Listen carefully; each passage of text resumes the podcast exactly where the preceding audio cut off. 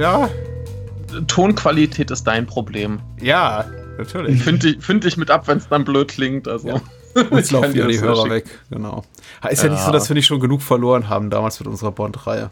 Ja, ich habe es gelesen. Ich ja. weiß nicht, wie ihr das geschafft habt. Das war doch schön. Die sind auch nie zurückgekommen. Das waren 27 Teile, ich glaube, diese 24 offiziellen ja. Bonds, plus Casino Royale, plus den TV Casino Royale, plus äh, Sag niemals nie.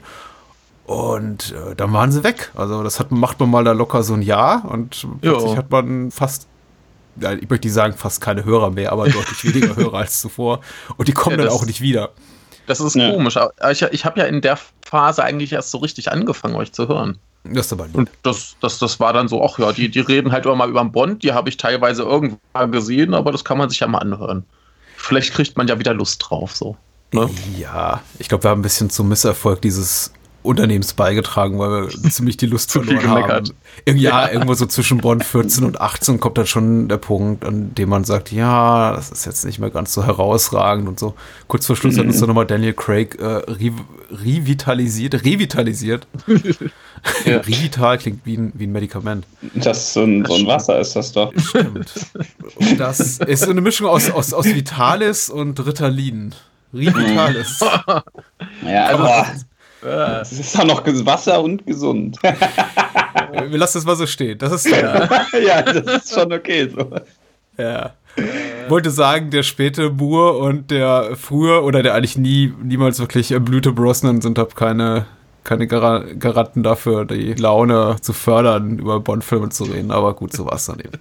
Mhm. Ein bisschen enttäuschend äh, ich möchte zwar die Kurve kriegen, inhaltlich zu, ja. zu dem, was wir heute machen. Ein bisschen enttäuschend, dass nie ein Bond-Schurke Andy hieß. Äh, aber zum haben wir hier einen Andy.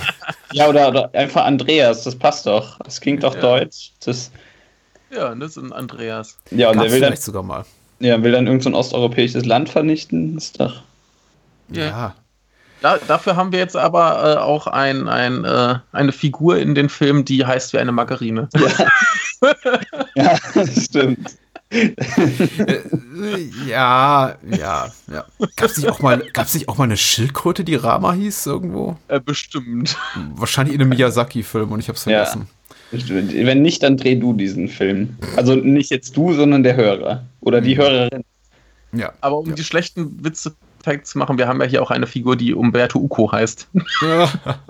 Ah, nein. Oh Gott. Wir werden. Dafür mal Bad ja, Baseball-Batman, ich darf mal bitten.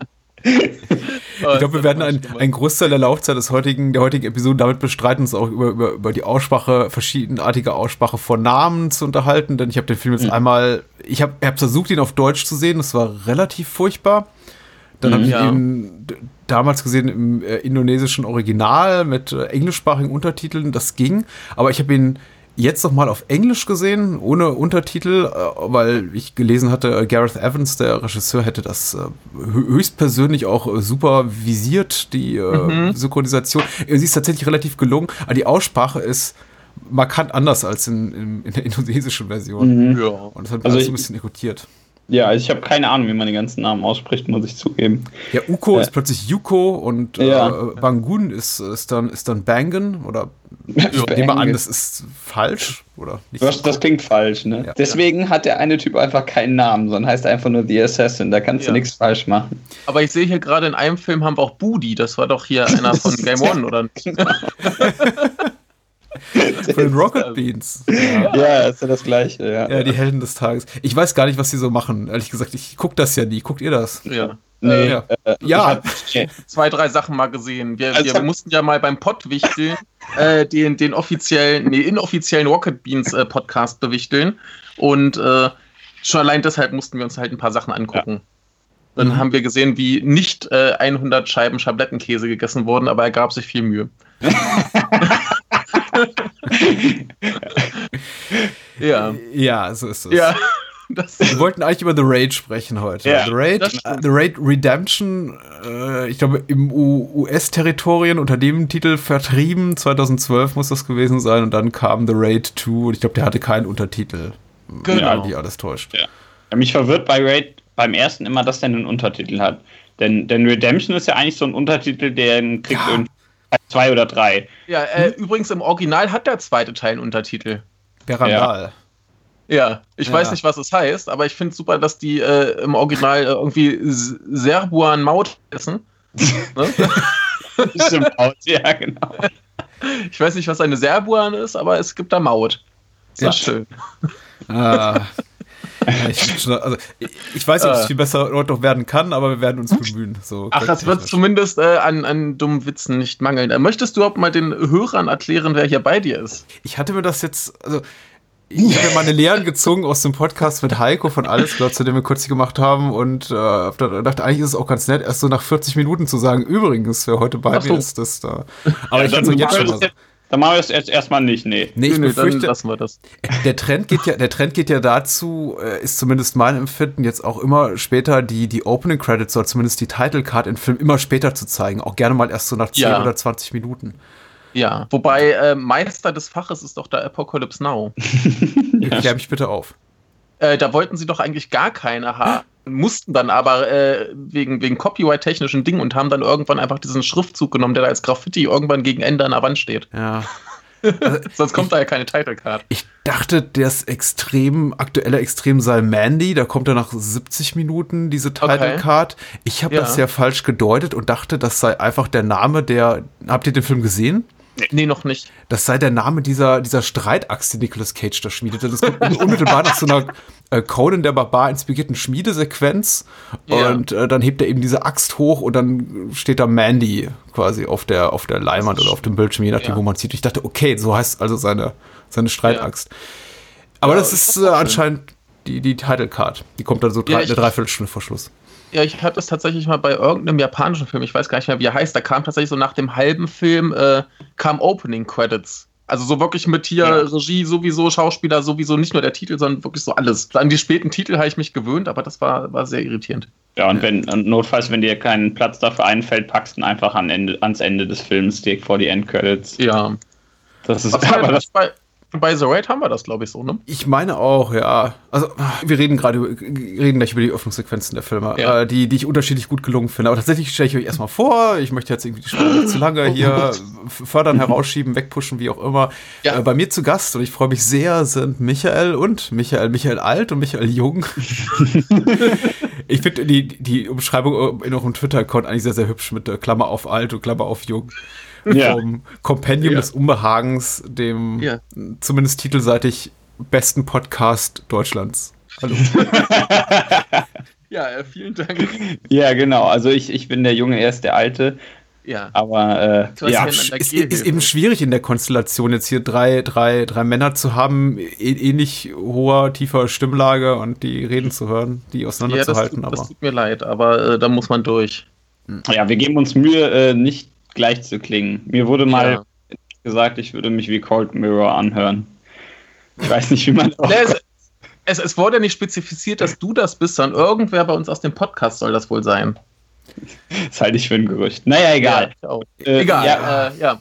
Wir sind heute hier, um über zwei Filme zu reden. Ja, das haben wir geklärt. Ja, genau. ja, weiß ich glaub, wir, haben auch die Titel schon im, im Vorbeigehen ja. benannt und ich dachte, Geil. wir geben uns hier auf ganz, äh, ganz äh, schlüpfriges, auf ganz schlüpfriges Terrain, Untergrund, wie auch immer, weil die Filme vielleicht indiziert, beschlagnahmt, geschnitten, sonst was sind. Und dann stelle ich fest, nee, die sind ja durchaus äh, äh leicht und völlig unzensiert auch verfügbar in Deutschland. Ich glaube, die laufen sogar bei Amazon im, im Prime-Paket. Ähm der, der erste ist, glaube ich, nicht völlig unzensiert. Nein. Ich glaube, ich glaube, da gibt es eine, eine, internationale Fassung, die bei uns erschienen ist.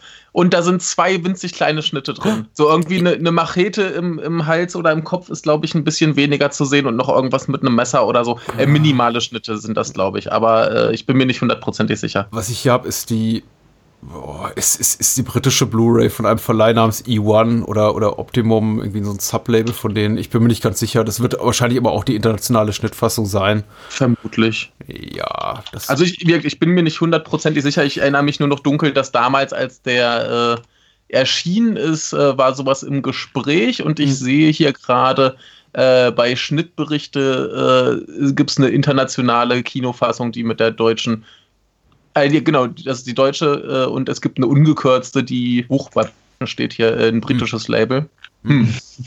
ja, es sind wieder zwei kleine Schnitte. Ein Messer im Hals sehe ich hier und ein Kopfschuss ist es. Ach so, okay. Ja, naja. Nichts Wildes. Habe ich jetzt auch nicht vermisst, muss ich sagen. Die, nee, also die es ist, glaube ich, brutal genug. Ja, die Musik ist ein bisschen, ich glaube, weicht ab in der Original. Also es, es gibt, glaube ich, nur eine, eine Originalfassung Soundtrack-mäßig, aber der ursprüngliche Plan von Gareth Evans war wohl tatsächlich die, die Musik eines äh, indonesischen Komponisten, also beheimatet in Jakarta, zu, auch, auch zu benutzen. Und ich glaube, für die internationale Auswertung hat dann Sony Pictures Classics gesagt, hier, wir hauen dann, äh, wir hauen dann Score drauf von den, von den Linkin Park Musikern, deren Namen ich ja. gar nicht kenne. Und damit müssen wir jetzt leben. Oh. Tut, tut, jetzt aber auch nicht weh. Nee, nee also. Musik war ganz okay eigentlich so. Ja. Aber das ist schon irritierend, dass da einfach dann so ausgetauscht wird. Also klar, ja. verkauft sich wahrscheinlich besser, wenn dann heißt ja hier mit Musik von Linkin Park Typ, wahrscheinlich war es der, der komische Rapper, der macht öfter mal Soundtrack. der, der, war da, der wurde doch mal irgendwo weggeboot. Das ist die einzige Geschichte, die ich über diesen Typen ja, kenne. Ja, da, da war ich auf einem Festival und der ist mit seinem äh, Solo-Projekt aufgetreten und äh, ja, so Hip-Hop-Musik äh, war da wohl nicht so angesagt. Er, er hat dann frühzeitig aufgehört. Äh, genau, es war übrigens tatsächlich Mike Shinoda, heißt er. Ja. ja. Ähm, ja, und nee, ich war tatsächlich mal zufällig auf einem äh, Linkin Park Konzert, beziehungsweise die waren äh, Vorband damals, äh, als das erste Album rauskam. Und es war ein, ein ganz gutes Konzert. Sie haben sich Mühe gegeben. Das ist aber auch, naja. Ja, naja. Das muss halt einfach mal so stehen. Ja. Also äh, gerade auf Festivals wird man immer positiv überrascht. Ich war, ich wurde ich auch schon. Ich weiß noch, dass bei, bei, bei Rock im Park, ich glaube, vor vielen, vielen Jahren, ähm, wer, wer sprang denn da ein für irgendwen? Ich hab's vergessen. Und die Anekdote ist tot, bevor ich sie überhaupt erzählen konnte. Schade. Ja, also ist das, das wenn man äh, straff, straff auf die 40 zugeht und plötzlich alle, ja. alle, alle, alle Erinnerungen, die älter sind als 10 Jahre, verblassen. Ja. Gut, aber da, da ist irgendeine Band eingesprungen und die waren nicht so schlecht. Die war besser als die Band, die tatsächlich im Line-Up stand. Okay, das ist doch schön. Ja. Äh, trotzdem oh. waren sie nicht gut genug, dass du dich daran erinnern kannst. Ähm, nee. Nee. Also ich weiß von dem Wochenende nur noch, dass eine, äh, meine, meine liebste Studienfreundin Steffi extra ein Tagesticket gekauft hatte, um Lenny Kravitz zu sehen und Lenny Kravitz dann auf die Bühne kam, ein bisschen in seinem Schritt rumspielte, die Musik anleitete, ordentlich in die, in die Seiten zu hauen. Die spielten dann ein paar Soli. Er verschwand, mhm. kam so nach zehn Minuten später wieder, sang einen Song, verschwand, danach noch 20 Minuten Soli und äh, kam noch mal kurz vor Schluss raus mit einem halb genervt, halb euphorischen äh, I love you und das war's. und ich guckte äh, äh Steffi an und sie weinte. Also sie hatte so, ich glaube, sie hat ein bisschen Pipi in den Augen gehabt. Ja, ja. Aber ich war zu betrunken, um sie adäquat zu trösten. das ist, immer so das ist die keine gute Idee dann, ja. Du bist echt scheiße. Ja. Immerhin regnet es nicht. So, The, the Raid. Ja, The Raid. Mhm. 2011 übrigens. 2011, ja. So man liest dann, ja, aber liest widersprüchlich. Also ich glaube, in unsere Breiten erst 2012 gekommen. Ja. Ja. Warum ich berede ich denn mit euch? Zum einen, weil ich gerade Bock drauf hatte, äh, relativ, äh, also vor kurzem eben den neuen Gareth Evans Film gesehen hatte, Apostle und, und Headshot kurz zuvor gesehen hatte und ich glaube ein, zwei Tage bevor ich, äh, nachdem ich es euch aufgequatscht hatte, dann auch uh, The Night Comes For Us gesehen hatte, den, den neuen Film mit Iko Uwe. Und mhm. einfach äh, passt einfach gerade rein. Und zum Zweiten, weil ich ähm, tatsächlich mit meinem lieben regulären Co-Host Daniel Gramsch diese Art von Film nicht wirklich rezensieren kann. Wir waren gemeinsam in The Raid im Kino 2012 und ein paar, ja, ein paar Wochen später hatten wir dann noch Dread im Podcast rezensiert. Er meinte, ja. Patrick, das ist, das, das geht nicht, solche Filme können wir nicht mehr besprechen. Oh. Also, also ich weiß ja, dass er nicht so der Actionfreund ist, ja. aber dass, dass, er da so schlimm drüber denkt, hätte ich jetzt auch nicht. Ja, nicht so schlimm, es war einfach so, ist, ich weiß damit nichts anzufangen. Das ist jetzt auch gar nicht hm. kritisch seiner ja. Richtung gemeint. Das ist, ja, ja, äh, dann ist das ja legitim, dass du es dann mit wem anders besprichst. Ja, und natürlich. versuchst das irgendwie durchzuwirken. Ja, da, da, da, ist er bestimmt nicht traurig drum, dass wir mit dem nicht, Ich glaube, er ist, nein, er ist wirklich nicht traurig drum. Ja. ja. Und deswegen machen wir das heute. Und zwar The Raid von 2011 oder 12. Darüber wird doch vielleicht zu streiten sein, vielleicht auch nicht. Und dann haben wir The Raid 2 unter Titel, was war das? Merantau, Berandal? Berandal. Ja. Merantau war noch ein dritter Film. Ja, das genau. war der genau. erste, glaube ich, von Evans, den damit. Ja. Genau. Ja. Auch einige Beteiligten der Raid-Reihe gemacht hat. Ja, und das seitdem wartet, glaube ich, das Publikum weltweit auf einen dritten Teil, der da wahrscheinlich nie kommt. Es ist so wie Half-Life 3 oder. Ja, er, er hat, glaube ich, neulich mal wieder gesagt, dass er im Moment weder Ideen noch Interesse hat, einen dritten Teil zu machen. Also sonst hieß es ja mal, ja, falls ich eine Idee habe, mache ich den irgendwann, aber im Moment ist es eher so, ja, keine Idee, keine Lust, er möchte mal was anderes machen. Ja. Irgendwann, ja. wird er, irgendwann wird er die Kohle brauchen, dann macht er was. der findet auf Wikipedia keine Martial Arts Arten mehr. Ja. Äh, ja, die Art von Gareth Evans Film zu produzieren ist sowieso anscheinend relativ unkonventionell. Ich habe seinen Audiokommentar zum zweiten bisschen reingehört und da berichtet er eben auch, dass er quasi das Drehbuch, äh, beziehungsweise also ganze Passagen daraus und auch einige Figuren schon lange entwickelt hatte, bevor er überhaupt den ersten Teil gedreht hat. Und mhm. äh, The Raid 2, also das, das, das, das Drehbuch-Skelett sozusagen eigentlich gar kein mhm. Sequel zu The Raid werden sollte, sondern ein völlig, völlig anderer Film und dann einfach nach dem Erfolg mhm. von The Raid den nochmal umgeschrieben hat. Sowas kennt man ja. ja das ergibt, ergibt irgendwie auch Sinn, wenn ich ja. mal so. Also so, so, ist jetzt nicht so, dass, dass der erste Teil, sag ich mal, äh, so fett nach einer Fortsetzung schreit, was die große, tiefe Handlung angeht, die der Film hat. Ja, also die, die Filme sind ja auch insgesamt äh, ziemlich unterschiedlich insofern. Ja. Äh, aber ich, ich finde es so eigentlich ganz schön gelöst.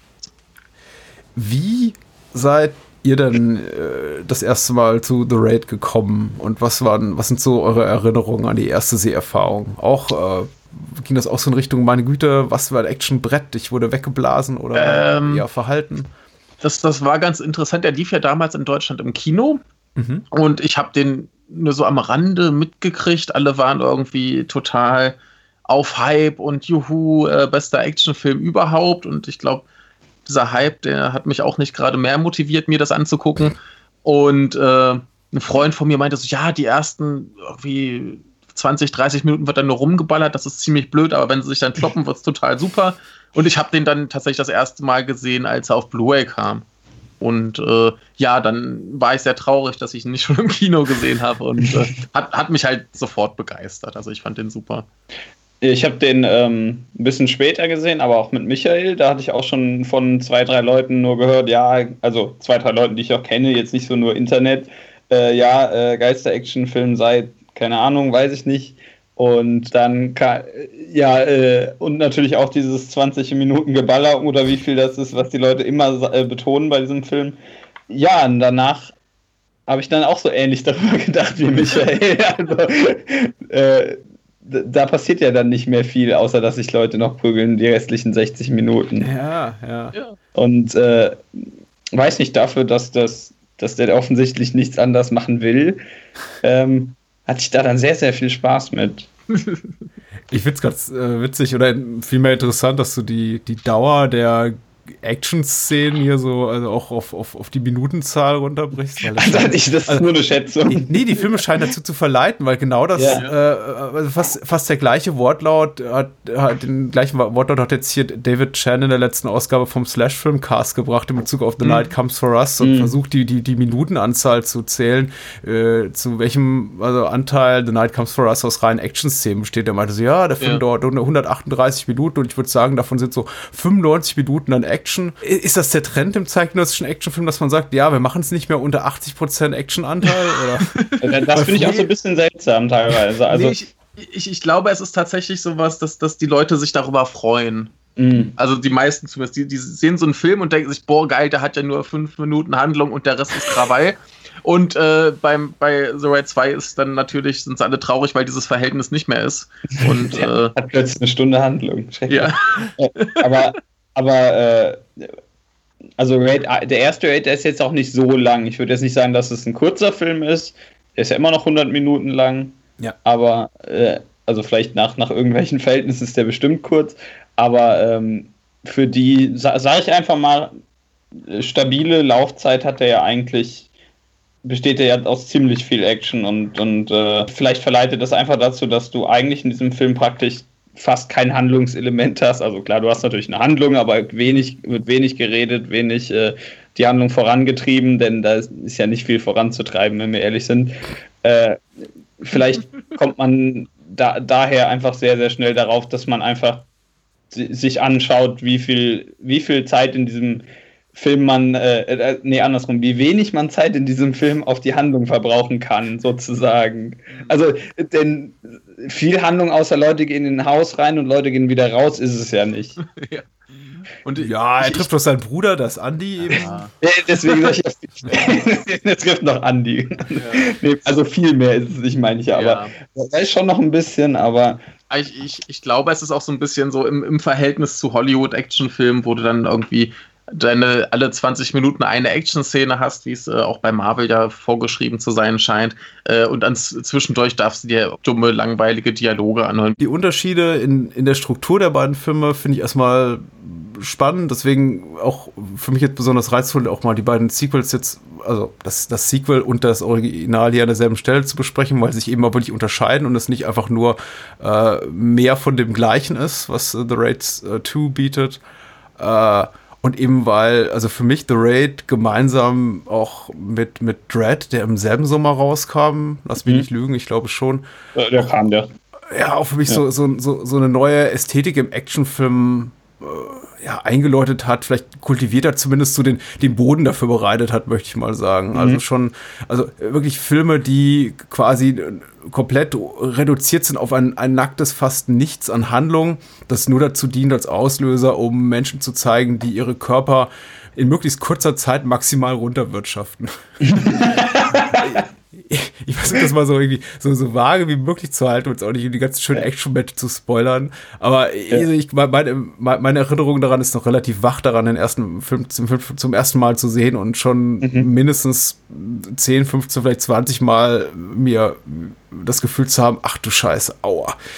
Das äh, war schon unangenehm. Es sieht alles nicht so gesund aus, was die da machen, ne? Ja, und es ist eben auch, ähm, wie gesagt, also als Trendsetter hat es eben dann auch dazu geführt, dass eben in, in, den Folgejahren viele, viele Filme dieser Art rauskamen, viele auch äh, von dem gleichen Verleih dann unters Volk gebracht. Ich glaube, XYZ-Films heißt ja, die sich so ein bisschen darauf spezialisiert haben, diese, diese, diese, diese klein budgetierten, sehr gewalttätigen Martial Arts und Actionfilme hier zu vertreiben, überwiegend aus, aus, aus Japan und Indonesien. Äh, und ja, man hat es jetzt mittlerweile einige Male gesehen und ich glaube, so der, diese Shock-Value oder so dieser, dieser, dieser Uff-Moment, dieser, dieser Wow-Faktor hat so ein bisschen, bisschen für mich abgenommen. Ich war jetzt nicht mehr ganz so drin wie beim allerersten Mal, mhm. aber äh, es war immer noch durchaus beeindruckend, muss ich sagen schön finde ich in dem Zuge, dass eben Gareth Evans, der glaube ich dann auch 2014 schon merkte, ja, das ist das, was ich so etabliert habe, äh, gemeinsam mit, ich glaube, äh, hieß der, hieß der Travis? Ich weiß gar nicht mehr, wie der Regisseur von, ja, von Brad hieß. Doch, das war der. Äh, gemeinsam quasi, was wir da losgetreten haben, interessiert mich jetzt schon gar nicht mehr so. Was ich nicht, was ich mache, ist jetzt nicht nochmal äh, mehr von dem Gleichen, nämlich nochmal quasi so, so, so einen reinen Actionkracher, sondern ich mache jetzt den, den, den Paten mit äh, Handkantenschlägen. Und ja. äh, The Raid 2 beginnt dann eben auch entsprechend mit einer, einer, einer großen, als große Gangstersaga, einem Kornfeld, wo ein Mann hingerichtet wird. Und das erinnert an, an, an Casino und, und The Godfather und die ganzen ja. Großmomente des Gangsterfilms. Äh, und so geht es dann eben auch weiter. Eine komplexe äh, Krimi-Handlung mit japanischen und indonesischen Kartellen, die dann in Jakarta um die Vormacht kämpfen und äh, Intrigenspiele und nicht mehr so was Geradliniges. Und Andy, ja. ja, Andy darf schon in der ich glaube, in der dritten Minute ins Gras beißen, so oh, als, als ja, kleines Ausrufezeichen seines des Regisseurs ja. und Drehbuchautors, der da sagt, ja gut, ihr, ihr, ihr mochtet den ersten Teil hier. Das, ja. das, das könnt ihr noch haben und weg ist er. Ja. Armer Andi. Aber ja. was, was, was ich äh, an dieser Eröffnungsszene vom zweiten am schönsten finde, ist einfach, dass es Farbe gibt. ja, das hat der erste jetzt nicht so viel, ne? Nee. Also so, so viel kann ich vorwegnehmen. Das ist äh, nicht das bunte Spektakel. Ja. Ja, der erste ja. ist da doch eher, eher, eher grau. Mhm. Ähm, ja. Und grundsätzlich ja auch eher, also er bezieht ja auch durchaus seinen Reiz aus diesem sehr eingeschränkten Raum, in dem er ja. äh, spielt. Äh, würdet ihr, habt ihr auch dieses Empfinden gehabt, was so also seitens der Presse oder von Fans, glaube ich, auch oft laut wurde, dass es sich dabei um so eine Art äh, Videospiel-Action handelt beim ersten? Also quasi so das Level rauf, Level runter, Leben verlieren, zwei Stockwerke nach unten wieder rauf. Ich finde, das habe ich beim zweiten viel eher. Ja. Ja, weil der zweite, dieses, der, der, der zweite, der macht so dieses, ja, jetzt hast du dein komisches Auto-Level, dann hast du ja. dein, dein äh, Haus-Level, dann kommen die zwei Bosse und dann kommt der Endboss oder so. Ja, genau. Und, und bei, beim ersten weiß ich nicht. Also ich verstehe, wo das herkommt. Äh, das ist auch garantiert so ein bisschen da, aber ich finde es beim zweiten irgendwie viel stärker nochmal. Hm. Ja, aber, aber ich, ich, ich finde das immer so ein bisschen irritierend, wenn man jetzt sagt, so ja, da, da ist halt ein Actionfilm, der jetzt tatsächlich weitestgehend aus Action besteht. Und äh, ja, das könntest du auch über, über jeden Kung-Fu-Film ja. sagen. Es, es gab doch mal diesen, diesen Bruce Lee-Film, wo er sich diesen Turm hochkämpft. Ja. So. Könntest du über den auch sagen. Ne? Also, das, das ist immer so, so ein bisschen, bisschen irritierend äh, für mich und ich glaube, dieser, dieser Vergleich äh, kommt jetzt überhaupt nur, weil man sieht, ach, das, das gibt es ja auch in Videospielen so ähnlich. Aber ja. ich, ich glaube gar nicht, dass es unbedingt daher kommt, sondern dass das, ich, ich weiß nicht, der, der prügelt sich da halt durch das Haus und ja, macht das schön, ne? Ja, äh, für mich auch, nachvollziehbar und ehrlich gesagt auch so, so ein bisschen ein Empfinden, das ich zumindest so ein bisschen geteilt habe, weil der Film macht ja mhm. schon immer wieder sehr deutlich, auch durch, durch Wortäußerung der, der Bösewichter vor allem, mhm. also von Tama, diesem, diesem Gang, Gangster-Boss hier, äh, der dann sagt, ja, die sind in Stockwerk 4 und wir ja, dort so, ja. und die dürfen nicht dahin ja. kommen und äh, also die, also die, die, die Geografie des Raumes ist schon sehr, sehr klar umrissen und es wird einem schon klar, immer klar kommuniziert seitens der Regie, wenn das ja. passiert, dann passiert das und dann ist die, ist die mhm. Kacke am Dampfen. Mhm. Das, das, das auf jeden Fall und ich finde das auch sehr, sehr gut, wie generell im ersten Teil halt das, das äh, Haus halt auch berücksichtigt wird. Sprich, du hast äh, dünne Böden, hackt man sich da eben mit der Axt durch. Oder der weiß ja. ganz genau, wo in dem Haus irgendwie in der Küche eine Gasflasche zu finden ist, die er dann in den Kühlschrank schmeißen kann, um eine ja. riesen Explosion zu bauen. Oder aber, äh, dass er halt Leute mit dem Kopf in die Lampen haut. Oder äh, im Endkampf kommt ja noch diese tolle Leuchtstoffröhre. Und äh, dass das einfach dieses, dieses, dieses Haus gut eingebunden wird. Oder es gibt ja auch diese, diese grandiose Szene äh, in diesem Geheimversteck quasi da ja, in der Wand. Der Wand da, ja. Ja, wo ich ja. ein bisschen an, äh, an, an äh, Haze von Shinya Tsukamoto denken musste, wie sie sich da mhm. durchquetschen. Jetzt hätten sie nur noch äh, beim Durchquetschen auf einem auf einem äh, Stahlrohr rumkauen müssen und dann äh, ist Zitat perfekt. Ähm, nee, das, das finde ich aber am, am ersten Teil sehr, sehr gut, dass wenn du halt schon diesen, diesen sehr eingeschränkten Raum hast, dass du den dann auch entsprechend nutzt.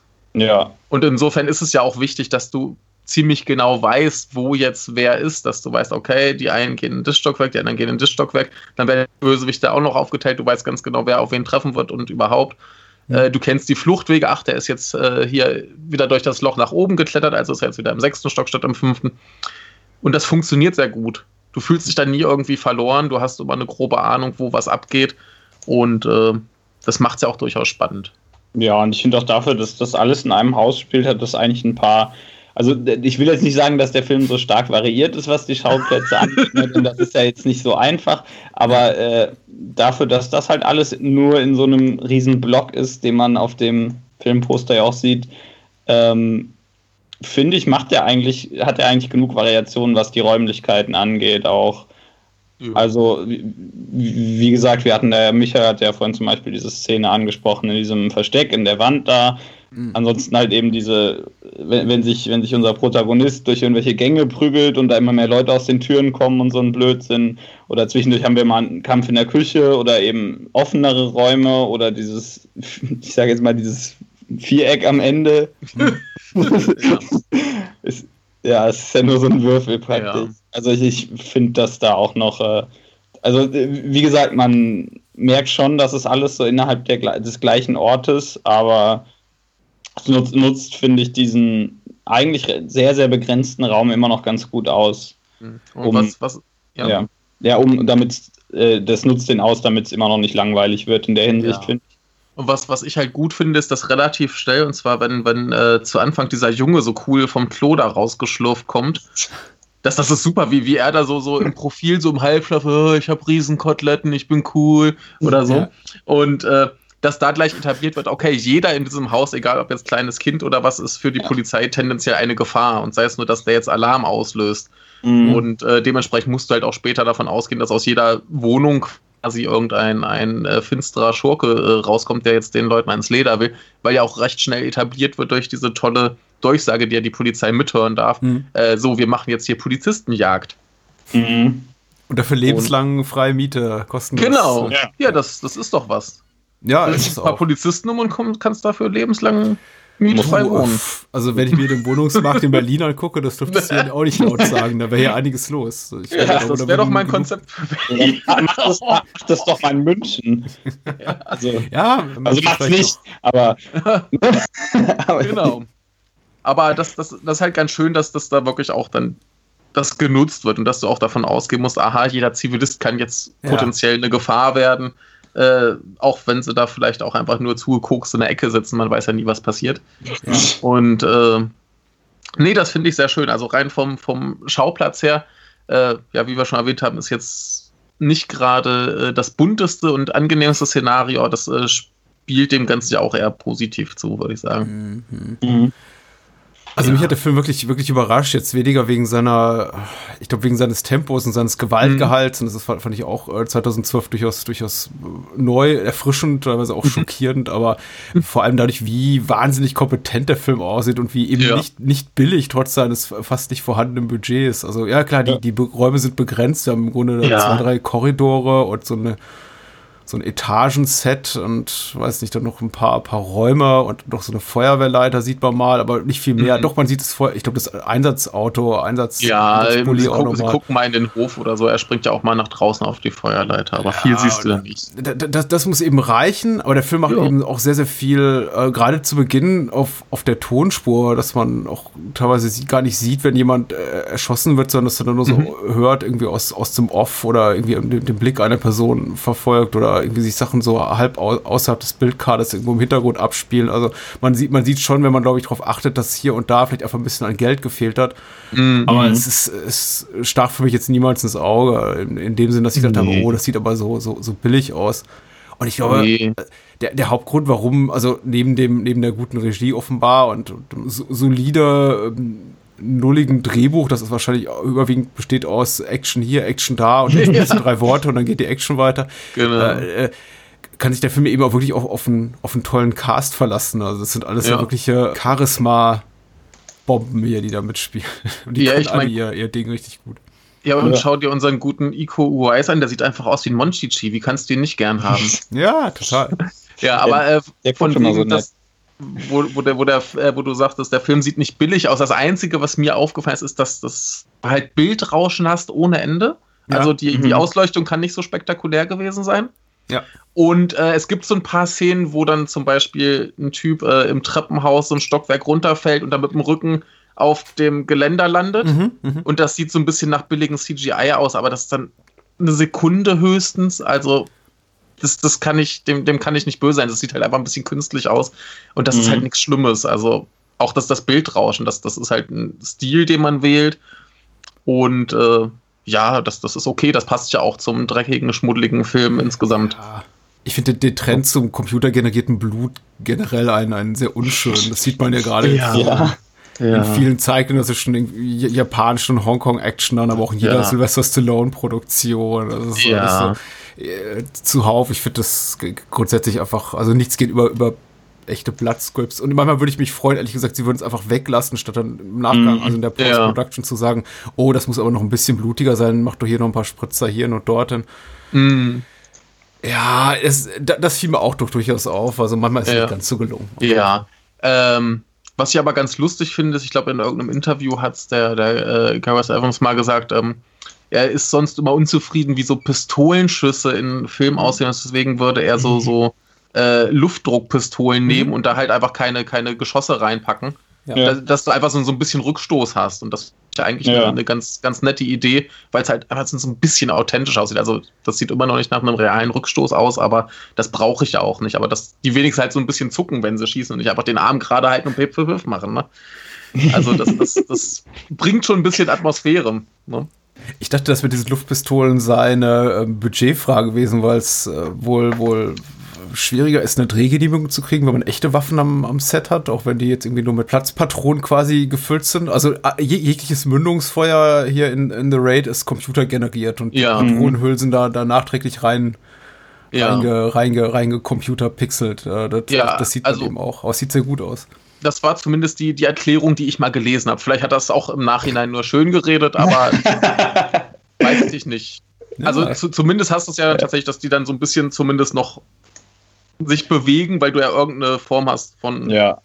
physikalischer Aktion da drin oder was. Es ist schon ne? Und, eine schlaue Idee, aus welchem Grund die auch immer ja. Äh, ja. passiert ist. Ja. Also insofern, äh, weiß nicht, vielleicht wäre auch die Alternative gewesen, aber Plastikpistolen zu nehmen und dann, äh, ne? die gar nichts mehr machen. Mhm. Und das, das, ist schon ganz okay so. Was ist so für euch der herausragende Moment im ersten The Raid? Äh, vielleicht der, der, dieser Make-or-Break-Moment, vielleicht tatsächlich, an, an dem ihr sagtet, ja, doch, das ist ein, das ist ein guter Film. Den will ich jetzt auch zu Ende gucken und den werde ich oh, Spaß das, zu Ende gucken.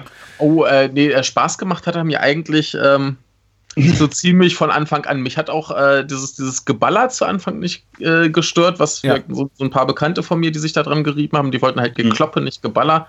Wo ich auch denke, ja, und ist doch aber, also wenn du jetzt nur Prügel hast, dann ist ja auch irgendwie ein bisschen langweilig. Ist schon ganz okay. Vor allem, das äh, ist ja noch so dieses, dieses Stück, die Polizei stürmt das Haus und hat noch so die Hoffnung, wir können jetzt hier was reißen. Ja. Das ist, glaube ich, so, so ungefähr die erste halbe Stunde, bis denen klar wird, oh, wir sind hier komplett am, am Arsch. Mhm. So. Und äh, dann geht es ja erst mit dem Gekloppe los, wo im Prinzip alles aussichtslos wird und sie auch keine andere Wahl mehr haben, um sich irgendwie zu verteidigen. Und das hat mir auch schon gut gefallen. Und ich mag eigentlich auch schon allein diese Einführung, wie, wie, wie unser, unser äh, Rama eingeführt wird, ganz zu Anfang, äh, mit seinem äh, Beten-Training nochmal der Frau Schiss sagen. Ich, mir ist auch aufgefallen, dass er da quasi schon ankündigt, dass er noch irgendwen retten will. Mhm. Er sagt ja da irgendwie zu seinem ja. Vater, Schwiegervater, na, wahrscheinlich der Vater, ja, ich werde ihn, ich, ich, ich bringe ihn mit nach Hause, irgendwie sowas. Ja. Ist mir noch nie aufgefallen, dass da irgendwie schon, schon der Bruder quasi angeteasert wird. Stimmt, das ist so ein bisschen analog zu dem kleinen Easter Egg im zweiten Teil, wo äh, Eko, dieser äh, auch, auch Handlanger, mhm. äh, Eka, äh, der Handlanger, der, der, der, Gangster, bei dem er sich da einschleicht, dann auch äh, den Film beginnt mit, mit, mit in Ramas Richtung, ja, wir kommen beide vom irgendwie aus, aus, irgendwie aus derselben Gegend, same place, so, so ja. war der Untertitel. Ja. Genau, wir kommen beide aus vom, vom gleichen Ort und oder haben beide die gleiche Herkunft. Und man, wenn man sich mm. zum ersten Mal The Raid 2 anguckt, sich dann doch fragt, okay, ja, mm. wo, woher Obdachlosigkeit, äh, Armut, wie auch immer. Ja. Nee, ja, er war eben Undercover-Polizist und äh, ja, im The Raid ist es eben der Bruder. Ist mir auch bis dato nie aufgefallen, auch als erste Mal am Gucken und dachte, ach, ist ja, ist ja also hübsch. Also, Genau, das, das, das sind so, so kleine Nettigkeiten, wo man zumindest das Gefühl hat, da, da hat zumindest einer drüber nachgedacht, was er da macht und nicht erst irgendwie, ach ja, jetzt machen wir hier noch einen Bruder rein oder so. Hm. Sondern dann hat er sich gedacht, ah, jetzt machen wir hier noch einen Bruder rein, aber ich mache am Anfang noch diese eine Dialogzeile. Also ich fand den zwar auch von, von Beginn an ansprechend, muss ich sagen, aber tatsächlich mhm. hat es, glaube ich, für mich doch ein paar Minuten länger gedauert. Also ja. ich, ich fand, den, fand den gut, ich, äh, mir hat das, das Tempo gefallen, mir, die, die, diese Szene da im Prolog mit seiner mhm. noch schwangeren Frau, im zweiten hat sie dann das Kind irgendwann ich fand vor allem auch gut, dass der äh, Polizei, äh, der Befehlshaber auf Seiten der Polizei, der Lieutenant eben auch mhm. sehr, sehr autoritär mit seinem Team sprach und das Team eben mhm. auch kompetent wirkte, nicht so wie dieser, ja. diese, diese Red Shirts auf den anderen Filmen, von denen man weiß, okay, die, die überleben sowieso die ersten drei ja. Minuten nicht so. Ja, die konnten alle ihren Job. Er sagt auch noch mal, ich bringe euch heute, heute alle lebend nach Hause. Mhm. Äh, das ist sehr, sehr gut. Das, äh, ja. etabliert auch eine, eine, Stimmung, bei der ich so, so mitgehen kann. Mehr noch, ja. als wenn ich mhm. denke, okay, die sind eh alle reines Kanonenfutter. Also, sie können mhm. ihren Job. Also, der erste, mit dem ich dachte so, oh, das ist ein, der Film ist wirklich hardcore, der will's wissen, ist, als, als ja. Rama dann in diese Axt kommt und den Boden halb durchschlägt. Ja. Und, und hinter ihm geht das wüste Gemetzel ab und äh, ja. der, der, dieser Kühlschrank explodiert auch noch mit der Gasflasche drin. Und er, er, verzieht, er verzieht keinerlei Miene, sondern, sondern schwingt einfach diese Axt weiter, während um ihn herum da äh, Gangster und äh, andere Polizisten durch die Gegend fliegen, halb tot, halb lebendig. Ja, also actionseitig ist das eindeutig so, so der erste große Höhepunkt. da würde ich dir zustimmen. Über diesen explodierenden Kühlschrank kommen wir aber heute nicht mehr der, der ist super. Der, ich, ich, hab, ich hatte den schon wieder komplett vergessen. Ich ja. habe mich so gefreut, als er da mit diesem blöden Kühlschrank ankommt. Die Gasflasche, ja, jetzt mache ich noch eine Handgranate und drehen wir den um und dann, dann haut es da irgendwie zwei Wohnungen und 30 Leute weg. Ist doch geil. ja, ist schon eine super Idee. Nee, aber. Ja, und, und besser als der Kühlschrank in Indiana Jones 4 ist er allemal. Ja, das stimmt. ich glaube, ist das, ist das äh, äh, äh, Jaka, der sein, sein Kollege, mit dem er das da macht, also diesen Kühlschrank da so zusammenpackt, der guckt ihn dann auch für so eine, für so eine, ja. eine Sekunde auch so ganz entgeistert an, aber so, okay, ja. wenn du es sagst. Ja. Du wirst schon wissen, was du tust, äh, ein bisschen Kühlschrankspiele. Das ja. Ja, nee, das, das, das ist schon, schon grandios, wie sie da äh, das Haus malträtieren. Ja. Und der Film macht eben auch, auch vieles anders als das, was ich aus, mhm. aus jetzt vielen anderen Action-Produktionen kenne und überrascht mich immer wieder. Am überraschendsten finde find ich eigentlich bis heute diesen, diesen Schlusskampf gegen diesen ja, Handlanger namens Mad Dog. Der wird ja. von einem Darsteller, der auch für die Kampfchoreografie neben, neben Iko Uwei verantwortlich ist, von dem namens Jajan Ruyan. Ruyan, ich glaube, ich, ich, hm? ich spreche ihn richtig aus. Und das ist, finde ich, super ungewöhnlich. Tatsächlich unsere zwei quasi Positiv-Protagonisten, unsere beiden Helden, gegen einen Gegenspieler am Ende antreten zu lassen, der auch mhm. noch körperlich unterlegen scheint, ja. weil er Kopf, ja. Kopf kürzer ist und ja, ja im, im, wahrsten Sinne des Wortes, ja, ein dünnes Hemd. Ja, ja, ja. aber, aber er, er, wird ja vorher schon eingeführt als äh, der Typ, der sich halt gerne prügelt, der gerne ja. Leute mit seinen Händen vernichtet, was er auch vorher schön demonstriert. Und er ist ja gerade schon, ich, ich finde das so super, wie er, wie er den, den Bruder des Protagonisten, den Andy, da irgendwie äh, foltert. Mhm. Und dann also einfach sagt so, oh, da kommt ja dein Kumpel, äh, ich, mach, ich mach dich mal los, lass mal kloppen. Dann stellt er sich ja noch genau zwischen die. Und auch wenn der unterlegen scheint, du weißt ganz genau, okay, jetzt geht's zur Sache. Ich sag, und selbst wenn er dann da im finalen Kampf da, ich sag einfach mal, äh, geschwächt wird, sag ich, ein bisschen freundlich ausgedrückt, macht er immer noch relativ lang weiter. Also Leuchtstoffröhre im Hals, das äh, stört nicht. Also er, er ist schon der krasseste da. Ja, klar. Und dafür, dass das halt so, wie du meinst, der ist ja irgendwie 1,50 groß geschätzt. Was? Der sieht halt immer so klein aus da neben den beiden anderen. Dann steht er dann noch so breitbeinig da, sodass er noch mal ein kleines Stück kleiner ist. Der, der ist tatsächlich nur 1,57, sehe ich hier gerade. Ja, siehst du, weil das liegt ja gar nicht so weit daneben. Krass, krass. Ja. Dann hat er diese komische Hose an. Ja. der, typ sieht, der Typ sieht generell großartig aus. Ja, der, der ist ja auch so, so, so furchtbar dünn, dass du eigentlich Angst hast, dass er durchbricht, aber ja. Also ich, ich finde das auch schön, wie, wie unsere drei quasi Bösewichte, also der eine ist ja Andy, der eigentlich nicht böse ist, aber wie die eingeführt werden, das ist ja noch am Anfang im äh, Missionsbriefing im, im Bus bei Polizei, wo dann der, der Chef sagt, ja, hier, da ist unser, unser Oberbösewicht und der hat seine beiden Handlanger und der eine ist total verrückt, der andere ist äh, nicht weniger krass, aber äh, kontrollierter. Und siehst du ja diese, diese Hinrichtung, wie dann ähm, der Chef von denen da zwei Leuten noch in den Kopf schießt und beim dritten auch keine Munition mehr, guckt da in seine Schublade und sieht Munition und einen Hammer. Hm, was nehmen wir? Ach, nehmen wir den Hammer, ist äh, sparsamer und äh, kloppt den halt nieder. Oder, na, also der, der macht ja sonst eigentlich gar nichts, der Typ, außer dass er zwischendurch in seine äh, äh, Sprechanlage da quatscht, aber äh, da, da, ist schon klar, was das für ein, für ein Schweinehund ist. Das ist schön. Ja, er ziemlich schnell etabliert, ja. Ja. Ja, noch herausragend fand ich den. Ah, also ist so eher, so auf, auf, auf Schnittebene, wie, wie, ja. wie, ich sag mal so, wie, wie kreativ da Gareth Evans die also Zeit und Raum dehnt. Ich finde, ja. das, also überstrapaziert das mal so ein bisschen, wenn man dann wirklich, wenn habt die, die die, die Antagonisten zehn Sekunden brauchen, um einen kurzen Gang runter zu rennen. Also äh, äh, Rama macht eine Tür auf, guckt ja. raus und zwei, zwei, zwei Apartments weiter gucken eben die, die, die Bösewichte aus der Tür und, und rennen auf ihn los und dann schneidet die Kamera irgendwie 20 Mal vor und zurück und erst dann mhm. kommen sie quasi so um die Ecke geschossen. Ja. Äh, aber bevor sich das eben totlaufen kann, kommt dann eben dieser, dieser Schlusskampf gegen Mad Dog und befriedigt mm. mich dann wieder. Also versöhnt mich wieder mit dem Film. ja. Ich dachte ich schon so, ja, auch wenn am Anfang dieser kleine Junge da rausrennt und ihn eben die, die Pistolenkugeln dieses, des Lieutenants da in Slow Motion verfolgt und wir sehen eben, wie er durch die Tür läuft nochmal hochruft, hallo, und dann die, diese Pistolenkugel langsam auf ihn zufliegt. Also quasi in einer Geschwindigkeit, wo man auch noch, wenn er vielleicht ein bisschen wacher gewesen wäre, noch hätte ausweichen können, quasi. Aber äh, ja, es ist, also da ist vielleicht auch Evans noch nicht so auf der Höhe seiner Kunst. Das ist im zweiten ein bisschen, bisschen also glaubwürdiger möchte ich nicht sagen, weil glaubwürdig ist für mich kein Qualitätskriterium bei ja. dieser Art von Film, aber äh, es ist ein bisschen besser vielleicht gemacht im zweiten Teil. Aber schön trotzdem. Im zweiten authentischer, ich weiß es nicht. Ich weiß nicht, was weiß ich, würde ich auch gar nicht mal sagen, aber im zweiten Teil finde ich generell äh, Kamera und Schnitt auf jeden Fall noch ein bisschen kreativer, abgefahrener. Schon allein bei dieser Autoverfolgungsjagd, wo sie dann quasi die Kamera durch das eine Auto reichen, weil sie noch den einen Kameramann als Sitz verkleidet haben.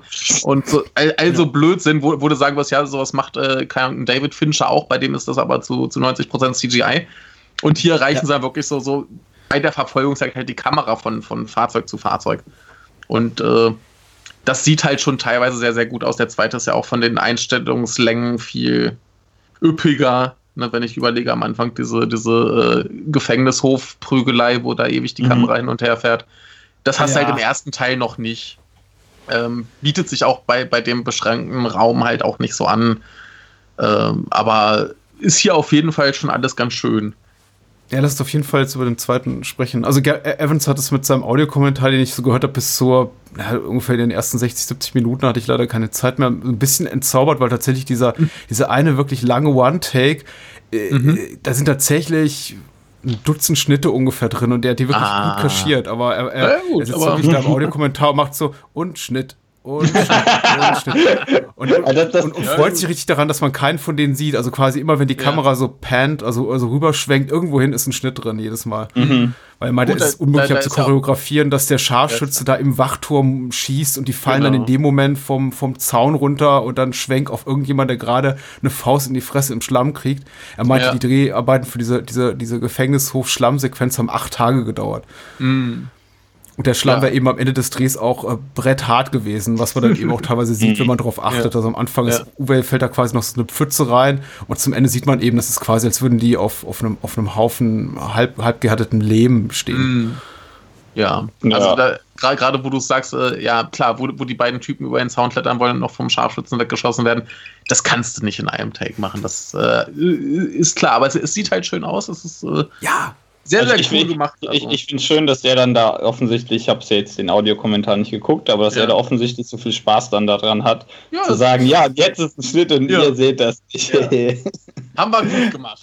ja, ist natürlich dann ein bisschen schade, wenn man das alles weiß, aber Och, das, das äh, macht das, ja nicht schlechter. Deswegen sage ich auch nur ein bisschen schade. Aber äh, ja, wir, wir, hatten ja gerade, äh, du hattest ja auch gerade noch kurz die, die Art und Weise beschrieben, wie diese Autoverfolgungsszene, beziehungsweise die Kamera, mhm. die dann quasi so mhm. einmal ums Auto rumfährt, äh, auch, auch inszeniert wurde. Und das, das zu wissen, entzaubert für mich ja nicht den. Nee, nee, boah, das meine ich nicht. Nee, nee, entzaubern natürlich nicht. Ich finde, das macht das größtenteils eigentlich noch eher interessanter. Ja, ja also allein, weil, weil ich weiß, die haben jetzt nicht alles mit, mit 5 Pfund CGI nachgebessert, sondern die haben das halt versucht, so, so real ja, wie möglich zu machen ich finde das halt ganz nett zu, zu schauen, wie das eigentlich gemacht wurde in dem Fall, ja. ja. Also, dass, dass man halt die, diese kreativen Ideen dahinter finde ich sehr interessant. Ja. Deswegen lohnt sich das auf jeden Fall auch so Informationen zu so Schnitten, finde ich, bei sowas. Habt ihr in den zweiten Teil, ich, jetzt habt ihr den beide schon zum mindestens zweiten Mal gesehen, mhm. aber wie ging es euch damals? Habt ihr da gut reingefunden? Ich muss sagen, ich ja. tat mich jetzt immer noch so ein bisschen schwer, da reinzufinden, allein wegen dieses ganzen, also diese Setups, ja. im Sinne von, du vertarnst dich als der und du infiltrierst den, damit du am Ende an den rangelangst. Ja. Und der, der Bösewicht, den wir haben, am, zu Beginn des Films, also äh, Beko heißt der, mhm. Bekon, äh. Beso, Entschuldigung, der Andi tötet. Ja ist ja ich, gar nicht der, der ist ja gar nirgendwo zu finden in der Bande, die dann Rama getan ja, ja. als Juma, äh, Juda infiltriert. Juda ist auch ein toller ja. Tarnname, also ja. mehr, mehr on the nose ging wohl nicht. Das muss sein, ja. ja. Mich ab. Äh, T-Rater, ich komme jetzt rein. Ich bin auf ja. ihrer Seite. Und, äh, nee, auch, die, auch, der Moment mit Andy, ich habe auch Andy erst äh, zu Beginn wiedererkannt, als er dann wirklich schlussendlich den Kopf hebt, weil zu Beginn sieht man ihn ja mhm. nur so vor, vorne übergebeugt in dieser Haltung, also von wegen, jetzt ist es mein Ende gekommen und ich werde gleich irgendwie in den Hinterkopf geschossen und ich fragte ja. mich doch, wer ist denn das? Ja, äh, da, da, da, muss ich auch sagen, ich, ich, ich hatte Probleme, die Leute teilweise auseinanderzuhalten, einfach weil ich, weil ich die Schauspieler nicht gewohnt bin oder was, die hat, hat man halt sonst noch nicht gesehen und dann drauf zu kommen, dass diese Typen, die dann später von, von dem äh, wie heißt er, der Sohn des, des äh, Gangsterbosses? Der, mhm. ja. Ja, der, der dann halt zum Schluss, äh, nicht zum Schluss, ja mittendrin dann die Leute mit diesem Teppichmesser da malträtiert.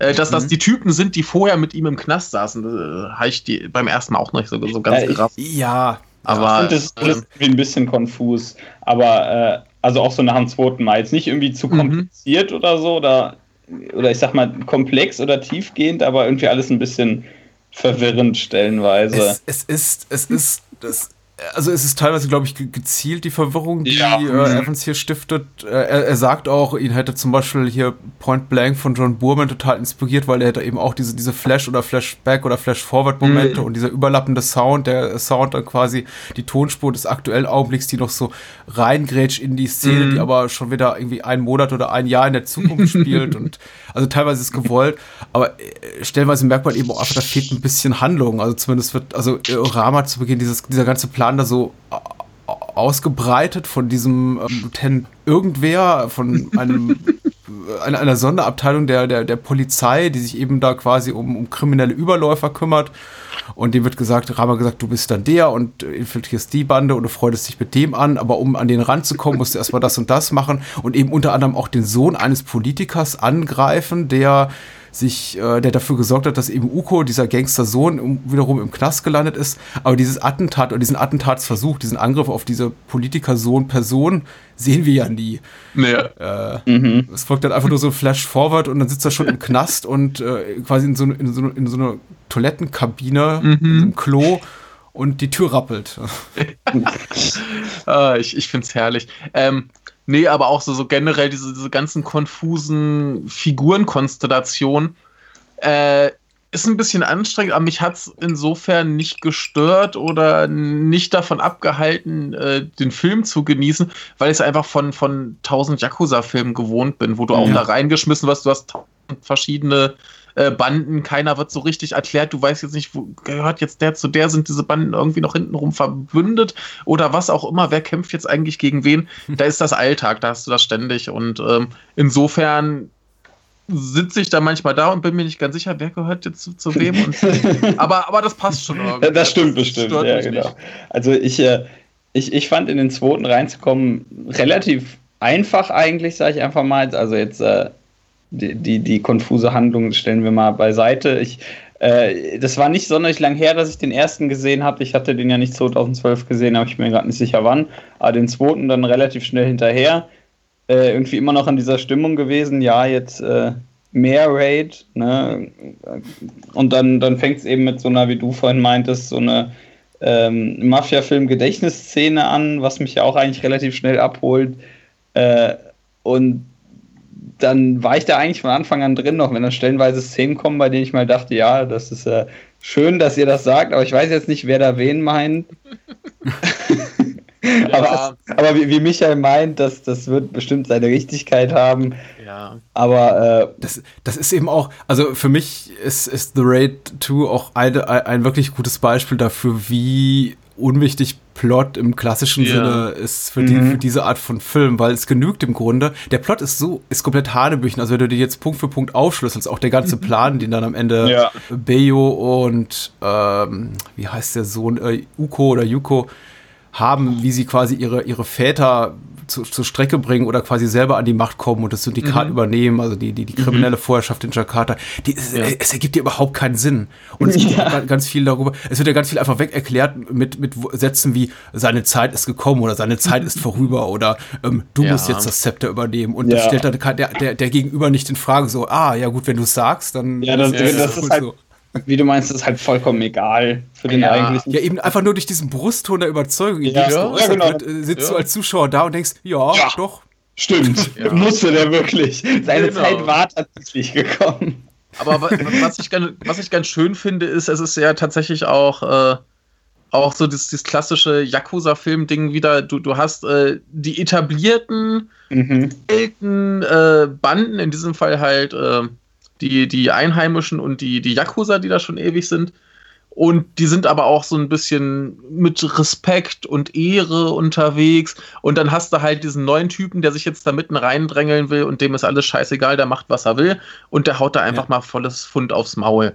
Und äh, das, das ist da auch so ein, so ein ganz klassisches Ding. Also ich behaupte mal, der, der äh, Evans, der hat auch einfach mal 10.000 Yakuza-Filme gesehen und da einfach alles reingeschmissen, was ihm gefallen hat. Wahrscheinlich. Und, äh, so, so, wie zum Beispiel Yakuza. Genau. ja, das, äh, das, das Ende klingt, sieht ja so ein bisschen anteasernd aus, aber. Naja, es ist auch nicht weniger anteasernd als beim ersten Teil. Beim ersten ja. Teil endet es ja auch damit, dass quasi hm. äh, dieser Politiker, der im zweiten Teil dann wieder auftaucht, äh, hier der vom Wu-Tang-Clan, hier River, ähm, ja. äh, dass, dass der noch erwähnt wird von, von dem Bösewicht des ersten Teils, der sagt, ja, ich habe ja hier Verbindungen zu dem und der äh, wird dich dann fertig machen, du aller Polizist. Und äh, da hast du auch schon so, so angeteasert, da könnte noch was kommen. Und bei diesem Film hast du halt dann zum Schluss die Yakuza, was, was ich auch geil finde, ist, dass im Prinzip das ganze Finale sich hätte der Protagonist sparen können, hätte aber eine Stunde gewartet. Dann ja. hätte das Yakuza übernommen. Ja, dann wäre der Film langweilig gewesen. Ja. Da hättest du halt mehr Geballer. Aber ist ja auch egal, mhm. finde ich, find ich schön, dass die dann da mit verspielen. Und offensichtlich, wir hören ja den Dialog nicht, aber offensichtlich wollen sie ihn rekrutieren, weil er doch recht beeindruckende Arbeit geleistet hat. Und er sagt ja, nee, ich bin raus. Und damit mhm. kannst du die Reihe von mir aus auch beenden. Das ist ein total nettes, netter Abschluss. Der hat keinen Bock mehr. Ich, ich finde das bei dem ja okay, dass ja. das bietet halt genug, dass man sagen könnte, so, wir machen jetzt noch einen dritten Teil. Dann kannst du da halt noch den großen Bandenkrieg zwischen den Gangstern da und den Yakuza machen oder was, wenn du Spaß dran hast. Aber äh, ich gönn's auch dem äh, Rama, wenn er jetzt einfach mal Ruhe hat und genau, zu seiner Frau gehen kann. Das ist doch schön. Der ist raus, die anderen ja. sollen machen, was sie wollen. Er hat keinen Bock mehr auf die Scheiße. Geht zu seiner Frau und äh, sieht endlich mal sein Kind, ist doch schön. Wird ja mal Zeit. Ja, hat er sich verdient nach dem vielen Elend. Na, hat's jetzt irgendwie, wie lange hat er sich geprügelt? 240 Minuten lang oder so. Ist schon schlimm, ja. Und es vergeht ja wirklich viel Zeit. Also man muss ja, ja, sagen, wenn die, also wenn ich die Chronologie der Ereignisse richtig im Kopf habe, wird sein Kind in seiner Abwesenheit geboren. Er lässt sich ja, quasi sofort, glaube ich, da wegrekrutieren für diesen Undercover-Einsatz. Genau. Ich glaube schon, ja. Er verabschiedet sich quasi von seiner Frau morgens, so von wegen, ja, vielleicht komme ich wieder heute Abend, vielleicht aber auch nicht, ne? Mal gucken. Genau. Äh, ja. Wir gehen jetzt in dieses Hochhaus und da sitzt er plötzlich in der Lagerhalle, nachdem er sich schon hat malträtieren lassen und im Grunde ganz zügig danach ist er dann geht er eben diesen, diesen Politikersohn an und sitzt im Knast und dann kommt dieser, dieser, dieser, dieser, dieser Schriftzug da äh, zwei Jahre später. Mhm. Kommt ein Schriftzug? Und deshalb, ja, der, als er das Polizei, als er, als er das Gefängnis verlässt. Ah, okay, okay. Ich, ich äh, habe den irgendwie nicht wahrgenommen. Ich habe nur mitgekriegt, er ist äh, für drei Jahre verurteilt worden und saß im Knast. Ja. Und den ja. habe ich irgendwie dann verpennt. Naja. Habe ich auch gut. einmal verpennt tatsächlich. Also einmal zu oft geblinzelt und man hat ihn übersehen. Oder es gibt ja. so eine, so eine, so eine äh, God's Eye-Perspektive, so von oben aufs Gefängnis. Ah. Und da, steht, da blitzt dann ganz kurz auf zwei Jahre später, dann geht er eben okay. durch das Gefängnistor ja. und wird, mm. wird von Uko da abgeholt. Ja. Der Judah. Also ja, er hat nicht Drama. viel Spaß in seinem Leben.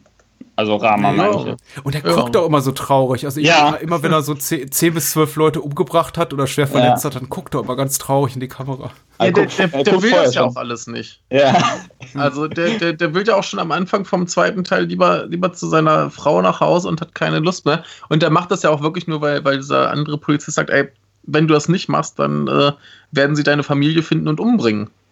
Ne? Mhm. Und ansonsten wird er es ja gar nicht machen. Der ist ja da überzeugungstechnisch überhaupt nicht dabei. ja, also, ja, das, er hatte eher die persönliche Motivation statt da. Sagen wir mal, er bringt nicht so gerne Leute um, habe ich das Gefühl. Ja, er erfüllt halt sein, er erfüllt seine Pflicht, aber äh, es ist nicht das, was er möchte. Sind wir schon wieder im Yakuza-Film? Oh ja, richtig. Eigentlich sind das alles Yakuza-Filme, nur halt, nur hatten die eben keine Japaner. Also ja, hier schon, ja, da. Übrigens hier auch ein paar, paar Kuh möchte ich mal kurz ja. erwähnt haben. Wir haben äh, Ryuhei Matsuda, den ich äh, neulich erst in, im äh, relativ neuen ähm, Kiyoshi Kurosawa-Film hatte, hier Before We Vanish, der immer so ein bisschen aussieht, als wenn er mhm. gleich einschläft. Dann haben wir äh, Kenichi Endo, den wir vielleicht noch kennen als äh, der Typ, der in äh, Visitor Q äh, zu Anfang seine Tochter begatten will. Und äh, ah, da ja. haben wir noch mhm. Kazuki Kitamura, der unter anderem im fantastischen äh, Godzilla Final Wars mitgespielt hat und Kill Bill und Kill Bill 2. Also alles, äh, nee, äh, die, die sind auch alle drei Leute, die halt immer hier beim, beim Tak äh, Takashi Miike dabei waren. Und äh, daher den, der ein oder andere bestimmt schon mal gesehen, auch wenn sie hier alle ziemlich kleine Rollen haben. Mhm. Und, und äh, die Matze, da sieht nicht so schläfrig aus. Ja, aber zum Schluss, wenn er da reingeschlurft kommt mit seinem Maschinengewehr, so, äh. Ja, aber ist jetzt nicht irgendwie Nightmare Detective oder so. Das stimmt. Da, da, muss er auch schlafen. der, der Nightmare Detective, ne? Ja, Typecasting. Ja.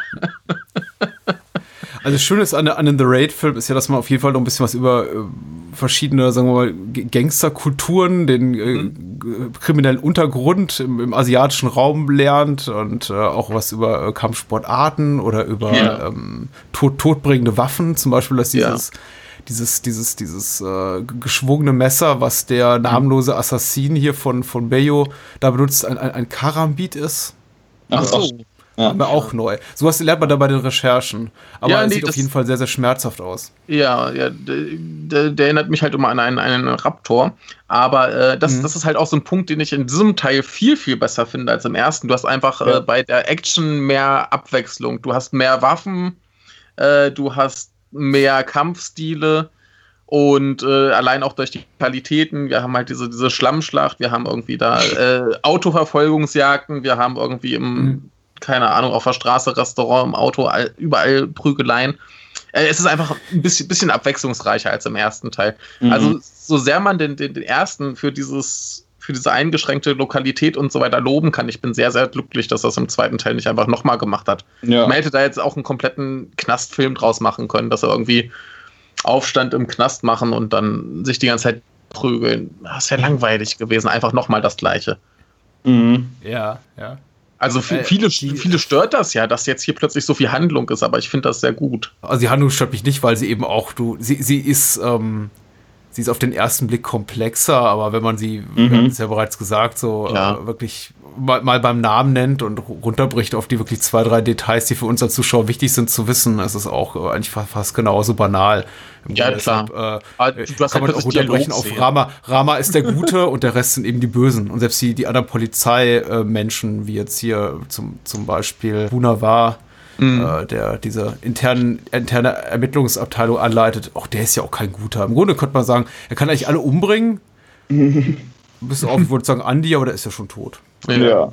Wo, wobei zumindest bei den ganzen anderen äh, Abstufungen des Bösen sind. Also gerade hier ja, unser, unser, toller, unser, unser, unser Gangster-Boss, wenn sein Sohn da irgendwie den Bandenkrieg anzetteln will, der sagt so, nee, ey, komm, das ist zwar unser Profikiller gewesen, der da jetzt von denen umgebracht wurde, aber ey, ist alles cool, ist alles cool. ne, wir kümmern uns um seine Familie, das ist schon alles in Ordnung so. Das finde ich super. Das war einfach der, der komplett gescheiterte Provokationsversuch. Wie habt ihr denn das Wiederauftauchen von äh, Jajan Rujan, der auch ja, wie gesagt, der Kampfchoreograf, Co. ist Co-Kampfchoreograf dieser Filme äh, und Mad Dog spielt im ersten Teil, der hier einfach eine andere Rolle spielt. Ja, das ich wahrgenommen. Ich fand es so ein bisschen ich, merkwürdig, insbesondere als weil ich, weil ich die Filme jetzt unmittelbar hintereinander weggeguckt habe. Ja, das ist so ein bisschen seltsam dann, aber, aber das ist irgendwie sowas, ja, ich glaube, den fanden die einfach so geil und der hat da mitgewirkt, da haben die gesagt, ja, verprügeln nochmal ein paar Leute für uns. Ja. Und äh, das kann ich denen dann irgendwie bei der Art von Film jetzt auch nicht, äh, nicht ankreiden. nee, ich, ich, ich habe mich aber furchtbar gefreut, dass er wieder da war, weil er so, so ein cooler Typ ist. Und ich meine, ja. die, die Rolle ist jetzt auch nicht so wahnsinnig groß. Der hat irgendwie seine Mini-Hintergrundgeschichte, mit dem ich will mich ja eigentlich nur um mein äh, Kind kümmern. Mhm, und dafür bringe ich Leute um. Und dann, dann hat er noch seine, seine zwei, drei Action-Szenen und dann ist er auch schon wieder weg. Äh, ja. Und insofern finde ich das überhaupt nicht schlimm. Ja, man, man kann vielleicht so ein bisschen in Stutzen kommen, aber mhm. ich finde, er, er, sieht auch äh, rein vom, vom Auftreten her anders genug aus, dass man ihm das abkauft, dass er jetzt eine andere Figur ist. Also mhm. ich finde es nicht schlimm. Ich habe mich halt viel mehr gefreut, dass er einfach wieder da ist und Leute kaputt macht. Das macht dann ja, ist auch für die Erzählung ein relativ wichtiger, also die Tatsache, dass er umgebracht wird, eben mutmaßlich von den mhm. Japanern, ist ja eben auch ein wichtiger, wichtiger Plotpunkt. Also ja, das, das, das ist ja genau dieses, dieses Ding, womit der, der Sohn seinen Vater quasi zum Ausrasten bringen will, mhm. dass er äh, den Bandenkrieg anfängt.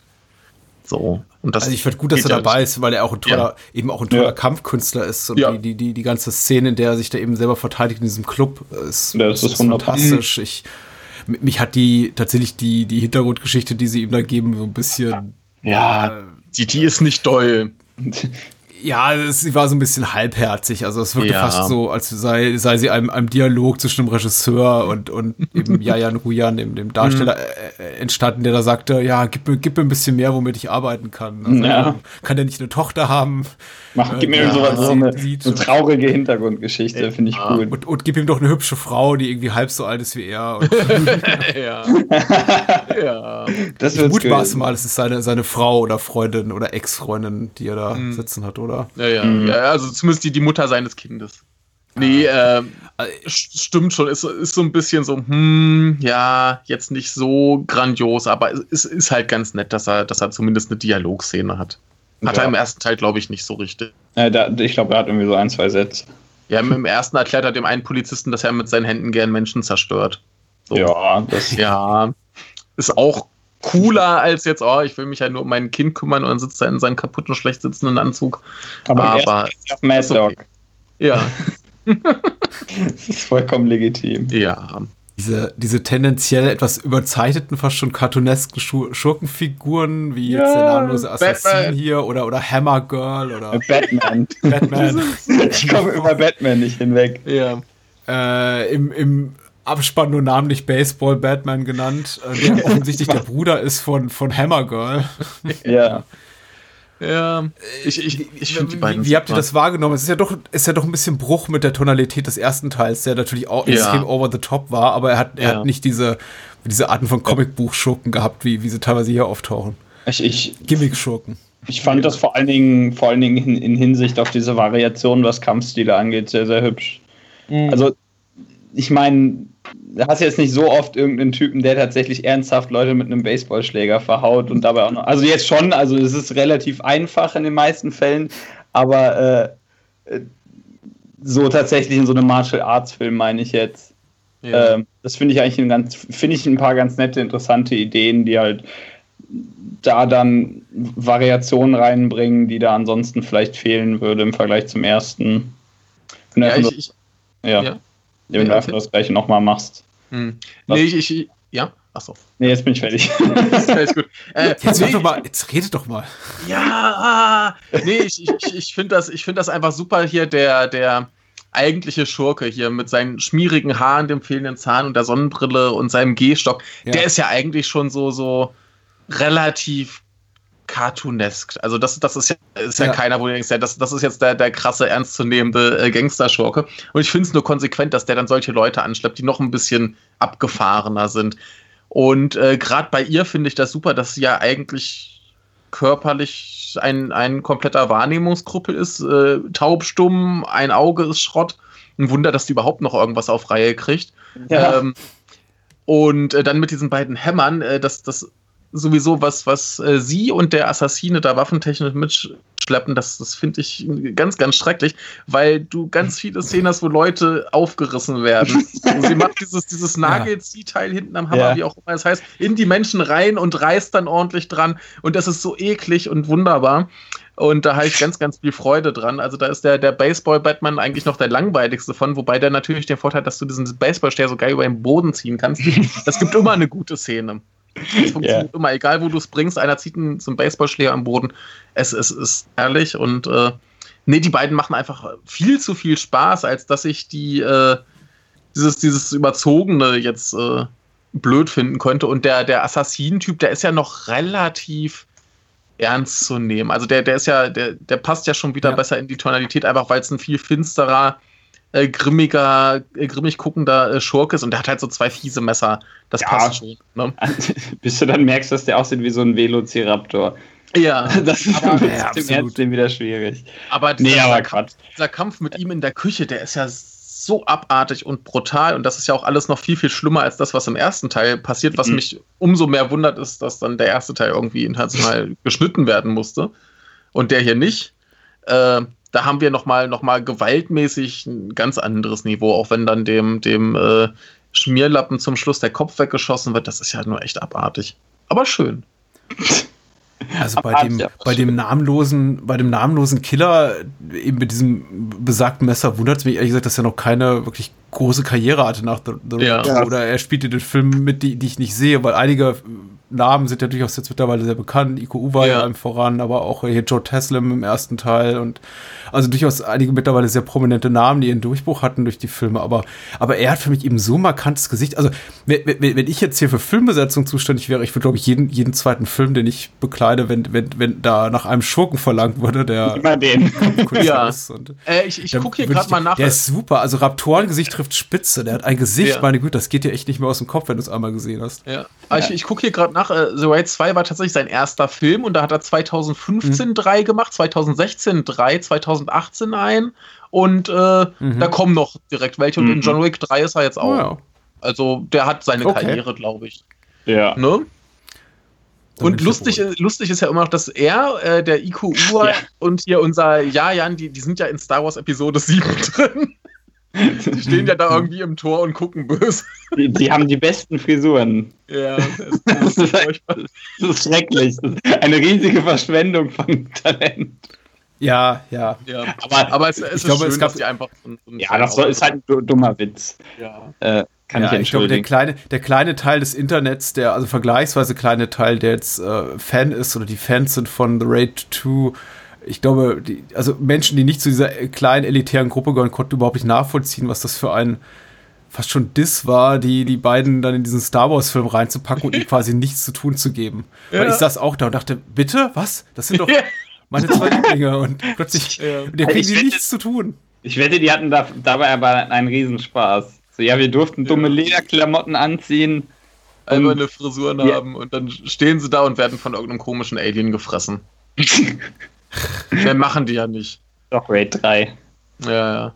Abgefahrener. Ja. Naja. Kommt der Raid äh, 3, kommt der oder kommt der nicht? Nee, erstmal nicht. Erstmal nicht, nee. Außer kommt wenn er doch irgendwann nicht. das Geld braucht. Ja, richtig. Irgendwann merkt er, ah, Mist, den ganzen Kram äh, nur über vom Regisseur von The Raid finanziert das sich nicht. Da muss er tatsächlich Raid draufstehen. Ja. Also ich glaube, Gareth Evans hat doch noch mal so das, das Quäntchen mehr Talent, als es jetzt so seine Epi Epigonen haben. Es wurde jetzt auch über The Night Comes For Us viel, mhm. viel berichtet im, im, mit den Worten, ja, das sei ja quasi der, der inoffizielle dritte The Raid-Teil. Mhm. Äh, der Film von äh, Tima äh, Janto heißt er, glaube ich, der, der Herr, der auch Headshot gemacht hat. Und mhm. äh, ich fand den jetzt gut. Also er war, war total okay. Also als Actionfilm voll in Ordnung. Ich kann mhm. nicht dran meckern. Aber diese, diese Momente totaler Brillanz, wie jetzt diese Autoverfolgungsjagd ja. oder äh, dieser mutmaßliche One-Take da im Gefängnishof, mhm. hatte der einfach nicht. Da fehlt dann einfach so das bisschen mehr. Und das muss vielleicht Evans persönlich auch noch mal machen. Ja. Aber ich, ich fand es ja schon bei, bei Headshot ganz interessant. Das war anscheinend der erste Actionfilm, den der Timo da gemacht hat. Und dafür hat ja. er sich da ziemlich gut geschlagen. Also, ja, weiß auf jeden nicht. Fall. War, war ein gutes Ding, ne? Also, mhm. ja. ja. Und wie, wie gesagt, auch The Night Comes For Us kann man durchaus angucken, mhm. aber äh, ja, ja, ja. Ja, gut, ich habe. Also, hab so, ist, ist kein Raid, willst du sagen? Ja. Er ist kein, er ist kein äh, Raid, er ist vor allem kein Raid 2, aber die Hälfte der mhm. Besetzung von The Raid 2 spielt mit. Also, Iko Uwe ist ja dabei, aber ja. Joe Haslam eben auch und, und Julie Estelle, die hier, Alicia, ja. die, äh, die äh, Nagel, nee, nicht Nagelfrau, Hammerfrau, Hammergirl. Hammermörderin ja. ist auch dabei, Hammergirl. Ja.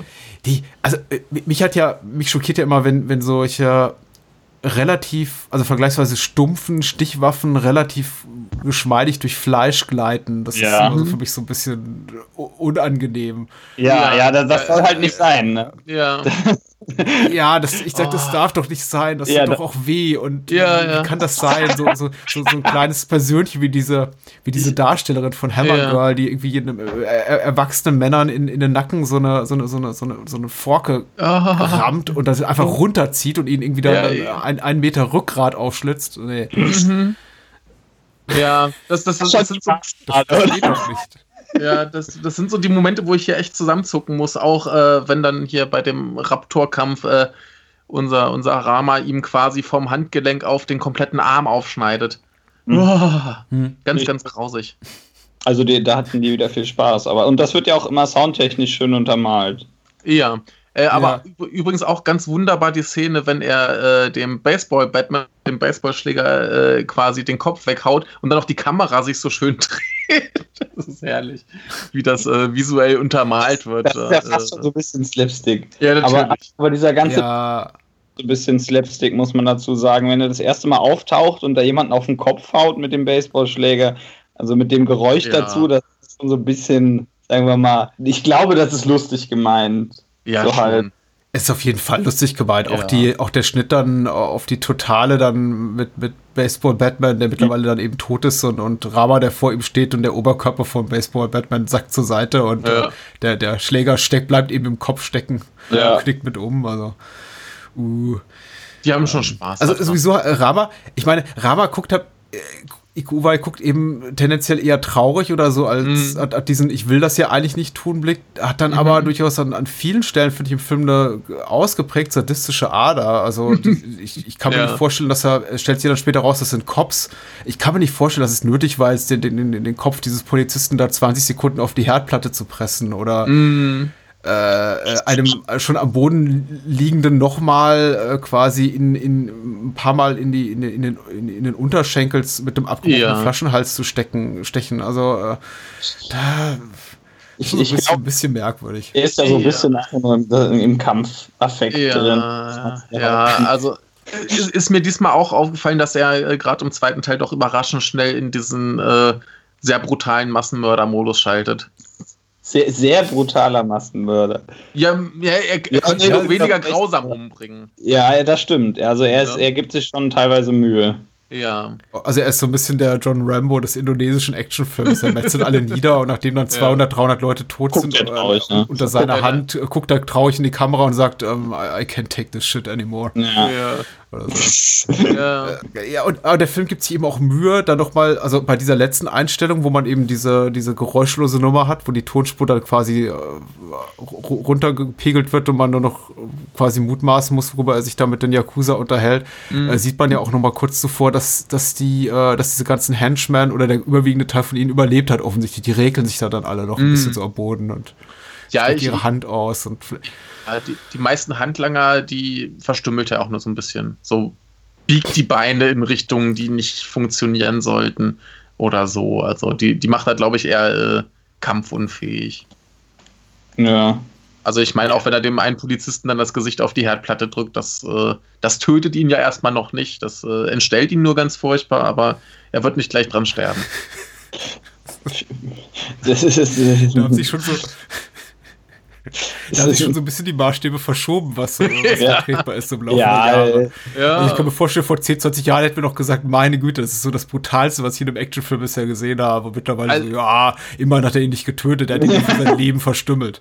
Nee, also das, das, das ist halt so, so das Ding. Ich, ich finde das schon alles sehr, sehr unangenehm anzuschauen. Und das, das ist auch, glaube ich, so, so Actionfilm-technisch viel brutaler. Ich weiß nicht, was mir da einfallen würde. Mhm. Ne? Also das, das sei mal so hingestellt. Ne? Aber äh, natürlich unterhält mich das trotzdem furchtbar gut. Ne? Ja. Also kann ich nichts gegen machen. Ich finde das unterhaltsam. Ich kann jeden verstehen, der sagt, ey, das ist mir zu viel, das will ich nicht sehen, das ist mir zu moralisch fragwürdig. Das ist es ja sowieso. Aber äh, nee. Moralisch fragwürdig ist fast alles, was wir im Bahnhofskino rezensieren. Das, das, ist, das ist, kein Maßstab. Ja, eben. Aber also, abschließende Frage äh, zu zu uh, The Raid und The Raid 2, außer ihr habt noch ein Thema. Mhm. Was wäre euer Teil für die einsame Insel? Der erste oder der zweite? Ah, ich würde den zweiten nehmen. Ja, also das, das, das Ding. Die, die zweite Hälfte gucken. Ja, das kannst du dann notfalls vorspulen oder so. Ir irgendwann, irgendwann schreibst du die Zeiten auf der Szenen, die du genau. überspringst. Also ich, ich glaube, ich mag einfach im, am zweiten generell eher, dass der, dass der Film an sich variierter ist als der erste. Also bei, beim ersten kommen wir halt eben nicht drum herum, dass der in so einem hässlichen Haus spielt. Und, und, aus, und, und, am Anfang ist er nicht im Haus, am Ende ist er nicht im Haus, aber irgendwie lass mal 90 Minuten seiner Laufzeit sein, die ist er im Haus und die meiste Zeit prügeln sich da halt Leute und äh, über die, ja. über die ich mal größtenteils ähnlichen äh, Martial Arts Stile und ja. im, im zweiten hast, mag ich einfach dieses ganze variierte, alle möglichen, ich sage jetzt einfach mal Set-Pieces, die durchgekloppt werden. Das gefällt mir alles sehr gut, da die Variation. Ja, also ich, ich würde auch sagen, so erstmal finde ich den Vergleich immer schwierig, weil es halt grundlegend irgendwie andere mhm. Filme sind. Und das, das, was der erste Teil wirklich besonders macht, eben mit dem eingeschränkten Raum und so weiter, das versuchen sie beim zweiten Teil schon gar nicht mehr zu liefern. Und das ist aber auch so der einzige Punkt, wo ich sagen würde, so dass das ist das Herausragende am ersten Teil und alles andere, sei es jetzt, sei es die Action oder sei es die Kameraarbeit oder was, das finde ich eigentlich im zweiten Teil besser. Mhm. Das, was ja. für den ersten spricht, ist, wenn ich halt gerade keinen Bock auf eine lange epische ja. Geschichte habe, die nicht mal viel Sinn ergibt, dann gucke ich halt den. Wenn ich wirklich kompakt auf die Schnute haben will, ist der erste Teil natürlich äh, der Film der Wahl. Ne? Aber ansonsten alles andere ist eigentlich im zweiten Teil äh, interessanter, mhm. besser, schöner, spektakulärer. Du hast äh, Hammergirl. Du hast Batman. Du hast Batman. ich komme da nicht zu weit weg. Ja, bester Batman-Film der letzten ja. 20 Jahre oder so. Ja, Stimmt. Oh, auf jeden Fall. Ja. ja wann, wann, war Tim Burtons erster? Nee, das ist reden wir nicht. 89 oder 90. Ja, hm. ja dann habe ich dann stimmt's ja ungefähr. Mhm. Ja, die Frage war jetzt auch nicht ganz, ganz ernst gemeint. Ja. Äh, aber, Sinne von, für welchen Film musst du dich entscheiden? Die sind so unterschiedlich. Ich ja, genau. Ich finde dieses, dieses besser schwierig, aber äh, wie, wie Michael gerade Besser sowieso nicht ja, äh, komplett ja, anders. Aber bitte, bitte. Wie, ja, wie Michael meinte? meinte, dass der erste den, den Vorteil hat, wenn man einfach mal eben sag ich mal, Lust auf einen kompakten Actionfilm hat, bei dem es auch irgendwie, sag ich mal, zu behaupten, überhaupt keine Längen gibt, auch wenn du den nochmal guckst, ja. äh, gewinnt der da eindeutig. Aber ansonsten, also wie, wie du meinst, äh, besser kann man eh nicht sagen, dass es das ist schwierig und äh, also und dafür, dass das halt zwei Actionfilme vom gleichen Regisseur mit den gleichen Leuten über Menschen, die andere Leute wegprügeln sind, sind die, sind die ja trotzdem viel zu unterschiedlich. Und, und deswegen ja. finde ich das schwierig. Aber ich, ich glaube, so generell gefällt mir einfach zwei besser. Ich kann auf jeden Fall aufgrund einfach der, der Verschiedenartigkeit der beiden Filme und auch des, dieses großen filmemacherischen Evolutionssprungs, den da mhm. Gareth Evans jetzt durch, durch, durchlitten und durchlebt hatte, von Teil 1 zu 2, mir auch gut erklären, warum er keinen Bock hat auf Teil 3, weil was soll mhm. ehrlich gesagt danach noch kommen? Also ich möchte jetzt ja. nicht sagen, dass man die Action-Szenen in The Raid 2 nie mehr toppen wird können. Das kann man sicher alles noch mal größer machen, aber einfach diesen, diesen, diesen, diesen Riesensprung äh, mm. wird er nicht doch mal wiederholen können. Das ist äh, ja, richtig. problematisch. Und ich glaube auch der Grund, warum James Cameron vielleicht auch nach dem zweiten Terminator gesagt hat, okay, das äh, nachdem er 10 oder 15 Jahre sich gedrückt hat davor, sich äh, final zu äußern zu einem dritten Teil, dann gesagt, okay, das, ich verkaufe die Rechte und das sollen irgendwelche anderen Leute machen. Ja. Ja, ich glaube auch nicht, dass man wirklich einen dritten Teil braucht. Also in, in jetzt nicht in handlungstechnischer Hinsicht, ne, das sei mal komplett dahingestellt, aber so einfach von, von Garrett Evans, Gareth Evans, wie man ihn nochmal ausspricht, ist es, glaube ich, einfach nichts, was er, was er ma machen will oder machen sollte, sage ich einfach mal. Also ja. ich, ich glaube nicht, dass wir das brauchen. Ich glaube nicht, dass es Sinn ergibt, so. Ne, ich, ich sag mal, er hat ja jetzt zumindest etabliert, dass wir äh, gute Actionfilme aus der Region kriegen. Er hat äh, Schauspieler etabliert und so weiter. Und da hat er jetzt quasi von mir aus auch sein Werk vollbracht. Und die anderen machen ja ihr Ding weiter, sei es nur mit Timo und ich glaube, sein Bruder heißt Kimo, die berühmten Mo Brothers. Mhm. Ähm, äh, ja, da, da, kriegen wir doch genug anderes Zeug aus der Ecke, dass das zumindest äh, ziemlich gut ist und äh, viel Spaß bringt. Und dann brauche ich jetzt auch keinen dritten Raid. Also bevor es irgendwie schlechter wird, soll er lieber was anderes machen und seinen Spaß haben mit anderen ja, Dingen. Gareth Evans macht ja jetzt äh, Wicker Man inspirierte Horrorfilme für Netflix. Ja, das, das ist natürlich. Sage ich mal ganz frech. Ja. Äh, ja. Das ist vielleicht auch nicht die beste Apostle Idee. ist nicht so gut. Ich, ich, ja, ich wünsche, ich wünsche, er würde noch mal zurückkehren, vielleicht zum Martial Arts Film und er wird sicher ja. auch. Ich kann, kann, ja, glaube ich auch. Ich, ich, glaube nicht, er ist ja, ja noch relativ jung, hat noch einige Zeit. Das wird er auch tun. Ich hoffe, dass seine nächsten Filme eher so in, qualitativ in die äh, Richtung seiner Frühwerke gehen und nicht noch weitere Apostles jetzt folgen. ja, ich glaube halt nur, halt nur nicht, dass er noch mal zu, also explizit zu Raid zurückkehrt. Aber, aber das Genre, das äh, ich, ich, Nee, der macht auf jeden Fall noch was. Also das kannst du mir nicht erzählen, dass er jetzt nach, nach Raid 2 sich denkt, so, weißt du was, jetzt habe ich zwei von diesen Filmen jetzt habe ich keinen Bock mehr da drauf. Also das glaube ich dem nicht, wenn er das sagen würde. Dann macht er eh noch mal. Und ja. fände ich auch gut. Also ja. meinetwegen, wenn er neue Ideen für irgendwas hat, wenn die Menschen, die anderen Menschen, mit denen er es macht, neue Ideen für irgendwas haben. Aber so generell wage ich einfach mal zu behaupten, dass er es auf jeden Fall noch macht. Ja, aber ich, ich sage also, solange ich aus der Ecke noch so Sachen wie Headshot kriege, dann ist das für mich auch in Ordnung. Ja, das ist, ist zwar kein, kein vollwertiger Satz, aber es macht schon Spaß. Ja. Aber dann kriege ich zumindest noch Filme mit IQ-UIs, äh, wo nicht Mark Wahlberg mitspielt. Wollte ich gerade sagen, kannst du einfach Mile 22. ja, ich, ich glaube, das möchte ich nicht. Oh Mann. Ich glaube ich auch nicht. Ich habe von, von Peter Berg oder Peter Berg oder wie auch immer er äh, heißen mag, mhm. habe ich äh, die Nase voll. Ich muss da zu viel von sehen. Ich, werd, ich wurde nur tausendmal gezwungen, diesen Trailer zu schauen. Ja, ist schon schlimm genug. Ja, ist nicht schön. Ihr habt schon schwere Jobs. ja, der, der, der, der Knaller, der, der, der Knaller an diesem Trailer zu My 22 ist ja, dass außer Mark Wahlberg kein Schauspieler erwähnt wird, namentlich. Ja. Und das ist schon ein bisschen frech. Also. Das hat sich jetzt aber auch Dirk Diggler hart verdient. Also das ja, ja, aber harte so, Arbeit so, die letzten 20 so John Malkovich brauchst nicht erwähnen, ne? Das ist ja egal. Ist ja auch lange her. Wann hat der einen Oscar gewonnen? Das letzte Mal vor 25 Jahren. Also. Ja, ja. Wer kennt den heute noch? Ja, Mark ich glaub, Wahlberg, ich glaube, in, in, den USA hat aber auch die, die Popularität äh, Mark Wahlbergs Dimension, von denen wir hier, die wir, glaube ich, hier gar nicht richtig einschätzen können. Ja, ich glaube, er ist ja aktuell der, der, der bestbezahlte US-Star überhaupt. Okay. Noch, noch besser als Leute wie Tom Cruise mittlerweile. Und diese Filme, die er da macht, die machen ja auch, glaube ich, bis, bis Mile 22, das war ja so ein mhm. mittelgroßer Flop, glaube ich. Okay. Er ist jetzt nicht so gut angekommen. Aber bis dahin hat er unglaublich viel Kohle gemacht, auch an den Kinokassen mit dieser mhm. Peterberg Entertainment-Maschinerie da. Ja, klar, das, das ist ja ähm. so dieses, dieses große Patriotending mit viel Pathos und äh, Leid und so. Das, das läuft halt gut. Wir sind ne? wieder wer, ja. Ja, mhm. also. Das Leid oh Gott. des äh, weißen Mannes in Amerika. Oh da, da, hört, da, da hört meine Moral dann auf. Ja. Hier, wenn sich die, Leute, die Polizisten hier Leute verprügeln, ist das okay. Ich, ich sehe gerade, dass, ich seh dass der Peter äh, das äh, Tiger and Dragon Sequel produziert hat. Oh. ich glaube, das ist auch nicht so gut, ne? oh Gott, oh Gott. Ah. Erzählt doch lieber noch ein bisschen ein paar abschließende Worte zu eurem Podcast. Wo findet man euch dann? Was macht ihr da so? Äh, man findet. Habt ihr da so einen einstudierten, einstudierten Monolog jetzt? Wir, sind ja, wir, nee, wir haben einen Dialog. Also man jetzt so. Er sagt ein Wort, ich sage ein Wort. Man kann uns auf äh, Pod, äh, nee, äh, kommendehagens.podcaster.de finden. Genau, oder eben auf äh, ich bin Ed Komdehagens, ich mache quasi den äh, Podcast-Account. Das ist mir irgendwann so zugefallen, dass ich das, äh, dass ich meinen Privataccount eingestampft habe, um den zu nehmen.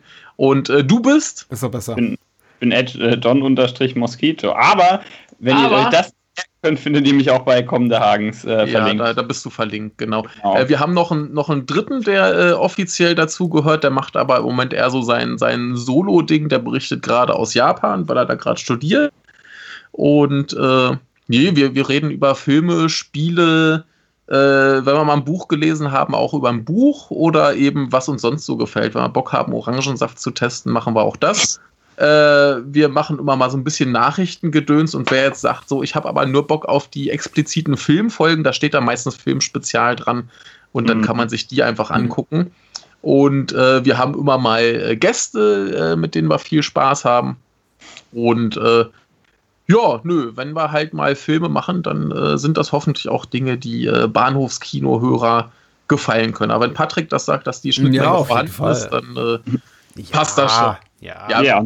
Wir, wir, machen halt ein bisschen, ein bisschen ich, mehr. Ich höre euch ja selber gerne und bin ja? Japan-Kram ist gut, machen wir viel zu wenig. Da in, insofern ein schöner Ausgleich, gutes, gutes ergänzendes Programm zu unserem Podcast, beziehungsweise Bados Kino, schöne Ergänzung zu Compendium des Unbehagens. Ich bin auch gerne, ich, ich sollte häufiger bei euch zu Gast sein. Das Problem ist, ich, ja, ich schieße dann mein, mein, mein bisschen an, an äh, Fähigkeit zu äh, humoresken Äußerungen und dann bin ich erstmal so leer gesaugt für den Rest, der, Rest des Monats, was man, glaube ich, auch heute merkt. Ich, äh, ich, ich bin nicht vollkommen auf der Höhe. Da wieder alle ab, Patrick, hast du wieder, ich ja in der, warst wieder beim Kompendium, kannst wieder keine ja. Witze erzählen. Ja, die Gags ja. habe ich alle schon verballert, das letzte Mal bei euch. Und die ja. waren auch nur so halb gut, aber man sollte keine jetzt zu hohen Hoffnungen haben. So. so. Es gibt nichts Besseres als diese endlosen Enden. Ja, ja, das machen wir die immer so lange. Noch, noch so ein bisschen was in die Abmoderation rein. Ja, ähm, ähm, Grüße zum Beispiel. Grüße, ja. äh, äh, hallo Daniel. Hallo Daniel. ja, wir haben noch nie miteinander geredet, aber ich will trotzdem Hallo sagen. Ja, das kommt schon noch. Daniel ist sehr beschäftigt. Das ist viel beschäftigter als ich. Und das meine ich jetzt völlig ohne äh, Augenzwinkern. Ja. Der hat einfach mehr zu tun. Der ist ein äh, geschäftigerer Mensch als ich. Also ich habe hier für, so, für solche albernen, albernen Kram ja auch Zeit. Ja. Und bereitet mir große Freude. Aber Daniel macht eben was Sinnvolles. Zum Beispiel verdient er Geld für seine Familie und macht verantwortungsvolle Dinge. Guter Mann. Und, ähm, Kann ja nicht Hobbys, bei denen er tatsächlich im, im, im, echten Leben auch mit Menschen kommuniziert. Oh Gott. Ja. Da muss der ja. suchen, der die ganze Zeit beim Film reinlabert. oh, nein. So, äh, Folge Jetzt. ist vorbei. Ah, ja. ja. ja, Folge ist vorbei. Ja. Tschüss. Tschüss. Tschüss.